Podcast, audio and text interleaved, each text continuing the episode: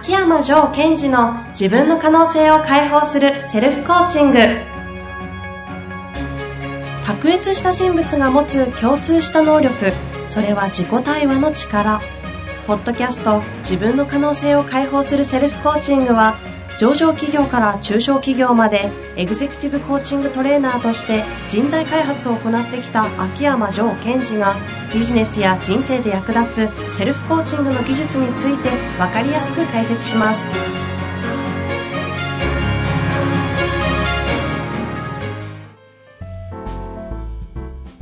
こんにちは遠藤和樹です。秋山城賢治の自分の可能性を解放するセルフコーチング城さん本日もよろしくお願いいたしますはい。よろしくお願いします。えー今日はですね、ジョーさんの質問とかを一切無視した自分が一方的に喋るというですね、セルフコーチングで重要なことをひたすらジョーさんが喋りたいことを喋り続ける、うん自意識過剰コーナーということでいきたいと思うんですが、はいまあ、いわゆるプロダクトアウトベースのはい。マーケットインじゃないうん。会にしたいなと。そうはい。まあ、このポッドキャストが、えー自分を解放するこうセルフコーチングということで、皆さんがこうセルフコーチングをやっていく上で、こういうことに意識してもらいたいなということをこうお話ししたいなと思ってます。いいですね。えー今日はですね、えー気づくということについて話をしたいんです。テーマ、気づく。うん、気づくということはどういうことなのかと。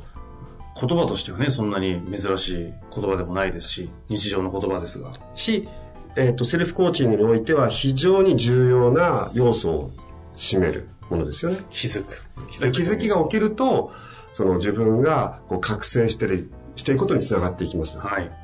でそのことについてお話をしていきたいときにですね、はい非常にこう、面白い話があって、私の中では。はい。そこの紹介からいきます。今面白いって自分で先に言って大丈夫ですか？えー私の中ではって言いましたよ。逃げました。はい。エクスキューズありましたか？はい。ぜひお願いします。えっ、と、これはあの、かなり前の出来事だったんですが、はい実際あったことです。はい。えー私がこう横断歩道を歩いてると、はい。二人のこうおば様がはい。会話をしてたんですね。なんか物語みたいだ。はい。本当の話で。はいで、一人のおばさんが、ねえ、ちょっと聞いてよと。うちの嫁って本当にひどいのよ。おばさま B が、え、どうしたの？どうしたの？と。うちの嫁ってね、あの人ね、人の悪口をずっと言ってるの、それも陰で。うんうん。ああ、そういう人いるわよね。本当に最低よね。人の悪口を陰で言う人、もう本当私大嫌いって言ってるんですよ。なるほど、なるほど。それを私は横断歩道を隣で大きい声で話すので、聞きながら、もう腹抱えて笑ってたんですよ。で、まあ、このだけの話なんですが、皆さんもお分かりですよね。うん。陰口を言ってるおば様の話ですね。そうです。で、そのことを自分たちは気づいてないんですよ。うん。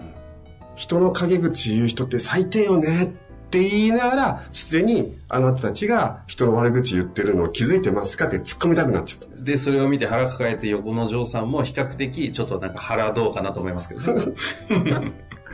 ね、笑ってると。はい。で、その後、私は家に帰るわけですよ。はい。で、えっと、娘が、こう、家の中ですごい大きい声で騒いでるわけです。はい。はい。で私はちょっとこう、イラッとなって、子供に、お前うるさいと、静かにしろと、うんうん。そう大きい声で言ったわけですよ。そんなこと言うんだ。はい。そういうこと言うんですよ。で、その瞬間またおかしくなっちゃって、お前うるせえな、大きい声出すなって言いながら私が大きい声出してるんです。ああ。横断歩道のおば様と一緒じゃないですか。一緒なんですよ。つまり、気づきというのは何かというと、自分が何をしてるかということに気づいていくことなんですね。ところが、まあ、えー私たちの業界では、 in the box なんて言い方をしますが、箱の中に入ったまま、その状態を見てるので、えっと、自分たちの枠組みというか、何をしてるかということに非常に気づきづらいんです。うん。じゃあこれがビジネスの場においてどういうことが起きてくるかってことなんですが、はいこの間の私のクライアントさんでこんな方がいたんです。えっ、と、部下が、自分の直属の部下が、社長さんなので直属じゃないですね、部下が来て、えっ、と、とにかく自分の部下が問題を持ってくると。うんですごいそれに困ってる。うん。社長どうにかしてくださいと。うん。うん。要するに、えっと、自分の部下が非常にこういうことがやってしまって困ってるんです。僕はもうどうにもできないので社長何とかしてくださいよと。で、社長としては、それぐらいお前が処理しろって思ってるんですって。うん。うん。で、秋山先生聞いてくださいと。部下がそういうことを言ってくるんですが、俺としてはそんなものを処理しろと。自分でと。すげえ腹立つんですと。そこまでの話は、もうよくありそうなエピソードですよね。うん。で、この時に、その社長さんが、どんな枠組みに入ってるかってことに気づいてないんですよ。うん、うん、うんこれ、どんな枠組みに入ってるかわかります？うん。わかりません。これは難しいかもしれません。何ですかね。えつまり、はいその社長が何をイラついてるかというと、部下が被害者意識になって、自分のところに困ってるってことですよね。それは、なんとなく皆さんわかりますよね。うんうんつまり、その、困ってる部下のもう一つ部下が、こう自分のとこ困った困った、できないできないと。そうすると、部下自身が被害者意識になって、あなたのところに来て、困った困ったって言ってるんですよね、と。私言ったら、あそうです、その通りですと。えつまり何が起きてるかというと、社長、あなたがその部下から被害者意識になってるのが気づいてますか？って言ったんです。うんうんつまりその社長の中で起こってたことというのは、自分自身が被害者意識に入ってしまって困ってるんですよ。うんそこに気づけないんですね。うん。うん。ですから、何についてその社長が腹を立てたかというとっていうところは分かってなかったんです。うんうん。で先ほどのあのおばちゃんと同じで、陰で人の悪口言う人、やーねと言いながら悪口を言ってしまっている自分に気づけないかったですよ、おばちゃんは。うん。で、その社長さんも、実は自分が被害者意識を感じてて、苛立ってるってことに気づいてないんです。なるほど。ですから、その、その、セルフコーチングにおいても重要なことは、まあ、解決策を探す前に、自分自身はどういう枠組みにはまってしまってるんだろうということを見ていくことが重要になってきます。うん。今のケースの社長さんの場合だと、自分が被害者意識にはまってしまっているって枠組みが気づけて、なん気づい、まず気づいた瞬間、えらくショックを受けてますよね。うんうん。俺もか、みたいな。俺がか？うんあ、俺が被害者意識になってるんだと。で、通常の場合は、えっと、その時点で、この問題の半分はほとんどクリアされてきます。うんうん。でつまり、自分が被害者意識になってたんだなと。うんうん。でそこに対して対応していけばいいわけですよね。で、もう一つはですね、えっ、と、被害者意識の場合に対しての対応の仕方なんですが、被害者意識になってしまうということは、どんな信念があるかということを見ていくんです。ほうほうほう。被害者意識になってしまうということは、自分に対してあなた社長さんはどんな信念を持ってるんですかねと。うんうんこれを見ていくと何が出てくるかというと、僕は相手からの影響を受けてしまう存在だという信念が出てくるわけですよ。うん。うん。つまり自分の部下が困った困ったどうにかしてください社長と。で相手が困ることによって自分は困ってしまうんだという信念を持っているので、うんそこをチューニングしていくってことを行っていきます。うん。ケースとしてはその信念ってどういうふうにいじいじるというか扱うんですか？まあセッションの中でですか？はい。えっ、と、その自分が相手からの影響を受けてしまってるっていうものに対して、新しい信念、どんな信念を作りたいかというのをこう一緒に探していきます。うん。ですから、例えば、えっ、と、どんなのがいいですかとか聞いていって、まあ、二人で見ていくんですけども、うんうん例えばなんですが、えっ、と、相手が困ったとしても、それをニュートラルで受け取れる自分になりたいみたいな。うんうん。あとは、えっ、と、被害者意識になって来られても、自分はニュートラルでいられるみたいなことを見つけていって、その信念をその人の中にこう、書き換えていくってことをやっていきます。なるほど。なかなか難しいですね。セルフコーチング、真髄まで行こうとすると。それ自分でやるのかって、だいぶ思っちゃいましたけど。で、まあ、セルフコーチングに関しては、まず重要なことは、今日のテーマと同じなんですが、その気づいていくと。何が起きてるのか今のを、もしセルフコーチングでする場合は、なんで俺イライラしてんのかなと。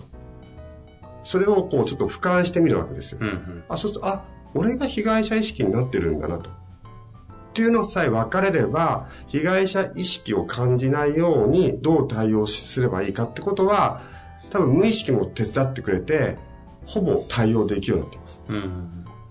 ですから、こう、大切なことは、まず自分のことを、こう、外側、自分がどんな箱に入ってるかってことを自分で見ていくっていうことをトライしてもらいたいですね。さっきの例だとどうやって見つけていくんですか？例えば部下の人、部下が自分の方に相談に来たと。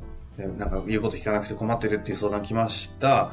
あなんで今自分はこんなになんかモヤモヤする、イライラするのかな？あいつが、なんかこう、いろいろ部下が仕事がどうできないから、なんか相談してきて文句言ってるから、それを聞いてイライラすると。その後、どうやったらさっきのボックスが見えたんですか、えっ、と、まず質問文としては、今何が起きてるんだろうかと。自分の中ですか？自分の中で何が起きてるんだろうかと。で、質問をすると、今、遠藤さんが言ってもらったようなことがまず出てくるんですよ。うん部下が来て、えっと、困った困った社長をしかしてくださいと言われて、俺はムカついてるとうん。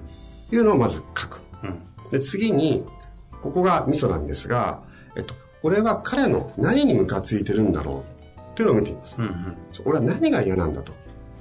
そうすると、自分のことではなくて、まずその部下のことで結構ですので、部下は、部下の何について苛立ってるのかなと。なんかあいつが頼ってきて、来る感じとか？頼ってくるとか、自分で解決しなくちゃいけないのに、人に頼るのはムカついてると。うんうん。で、まず皆さんのレベルだと、ここで OK だと思います。えっ、と、自分が解決しなくちゃいけないのに、頼ってくることにムカついてるんだなと。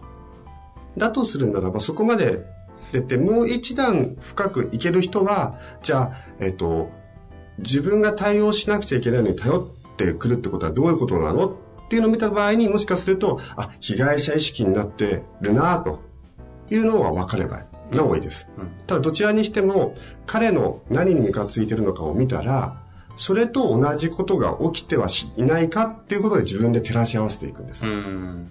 これはあの、やり方としては非常にシンプルなんですね。つまり、相手に対してムカつくことっていうのをピックアップして、そのことが自分にも起きてないかどうかっていうのをチェックしていきます。まあ、大体起きてるんですけどね。うんうん。起きていると何なんですか？起きているっていうことは自分が、自分の中に何が起きてるか分かるということですよねあ。そその気づきだけで一つは十分にだ大事だと。さっきのおばちゃんで言うと、私は悪口言ってたと。何にムカついてるんだと。あの人が陰で悪口言う人は嫌いだってことにムカついてるんだと。ということは、自分は今そういうことをしてるんではないかってことに気づいていくわけですよね。うんうんちょっと、あらやだ。私、あの、陰で悪口言う人は嫌いって言いながら今この人に言ってるんだわ、というのを気づいていくわけです。うんうん私の子供への対応だとすると、うわ、大きい声出されてすげえムカつくとか言いつつ自分もでかい声出してるじゃん、みたいな。それを自分でちゃんと受け取れる人と受け取れない人っていそうですね。さっきの部下の自分の方に自分が解決しなきゃいけないのに人に頼ろうとしていることがムカつく。あ、じゃあ自分も自分で解決しなきゃいけないのに人に頼ろうとしている自分はいないかと。いねえし、みたいな。うんうん。これを受け取れるか受け取れないかって結構でかそうですけど。大きいですね。で、その時はアウトカムを見てほしいわけですよ。つ自分はどんな人になっていきたいのかみたいなアウトカムを見た場合に、今起きてる現象を受け止めますか？それとも流しますかっていうことですね。うんうん。ですから、あの、セルフコーチングをしていく方は、やっぱり自分がより高いステージに上がっていきたいと。はい、まあまあそうですよね。自分の可能性を解放するぐらいですからね。で、その時に受け止める時に受け止めきれない方は、それが悪いことだと思っちゃってるわけですよ。だから受け止めきれないわけですよ。うんそうじゃなくて、そういうことってしちゃうよねって。そういう自分っているよね。いるよねとかそういう自分もいるよねぐらいの。あ、素晴らしいですよ。そういう自分もいるよねと。でそうするとこう受け取りやすくなるわけです。はでそういう自分はしちゃいけないなじゃなくてやっちゃうわけですよ。あうんうん。ですから、あの、よく受け取ることが大切なことって多くの方も言ってるし、皆さんも聞いたことがあると思いますが、なかなか受け取れないのは、そのこと自体が悪いことと思ってるからでしょうね。うん。いい悪いね。ですから、ラベリングしちゃってるわけですね。その通りです。ですから私も、ジョーさんもやるんですねってよくね、遠藤さんも言いますが、やってました、しょっちゅう。ただし、そのことに気づいてって、えそして気づいた瞬間に対応できてるかどうかが重要であって、うんうん。なるほど。ですから、えー今日のお話は気づきということなんですが、えーまずは自分が何の箱に入ってるかってことに気づいていく。で、これは非常に難しいことかもしれませんが、皆さんにはぜひチャレンジしてもらいたい事柄の一つです。これは日常としてはどういうふうな形で、まあ、セルフコーチングの練習というかやるといいんですか？なんか以前、昔の回で、なんかイライラするとか、怒る感情とか、その葛藤するとか、そういう負の感情が出た時に、なんかセルフコーチングのチャンスがあるみたいな話をした、だいぶ前にした記憶があるんですけど、自分に気づくとか、自分の箱は何入ってるのか気づきましょうと言われても、日常どのタイミングでそれを発動していいか分かんない気がするんですけど、えっと、この場合私がお勧めしたいのは、えーどこかの回でも言いましたが、えーどうしたらいいんだろうとかっていう、こう、迷っちゃった場合うんは、何が今起きてるんだろうっていうふうに変えていってほしいんですね。うん。うん例えば、こう、さっきだと言うと、こういう部下がいて、もうその部下に対して俺は言ってやりたいんだけど言えないんだけど、どうしたらいいかわからないなと。どうしたらいいかわからないっていう言葉が自分の中に出てきたときに、今何が起きてるんだろうと。うんうんなるほど。その時がセルフコーチングをこうチャレンジする。すごいいいチャンスですね。はいチャンスなわけですね。まあその今の感情は日常生活していればしょっちゅう起きる感情な気がしますので、うん。練習の場は溢れているということで、ぜひ自分を気づくという練習していただきたいですね。はい。また、ジョーさんの方から、プロダクトアウトベースの回もやっていきたいと思いますので、本日はありがとうございました。はい。ありがとうございました。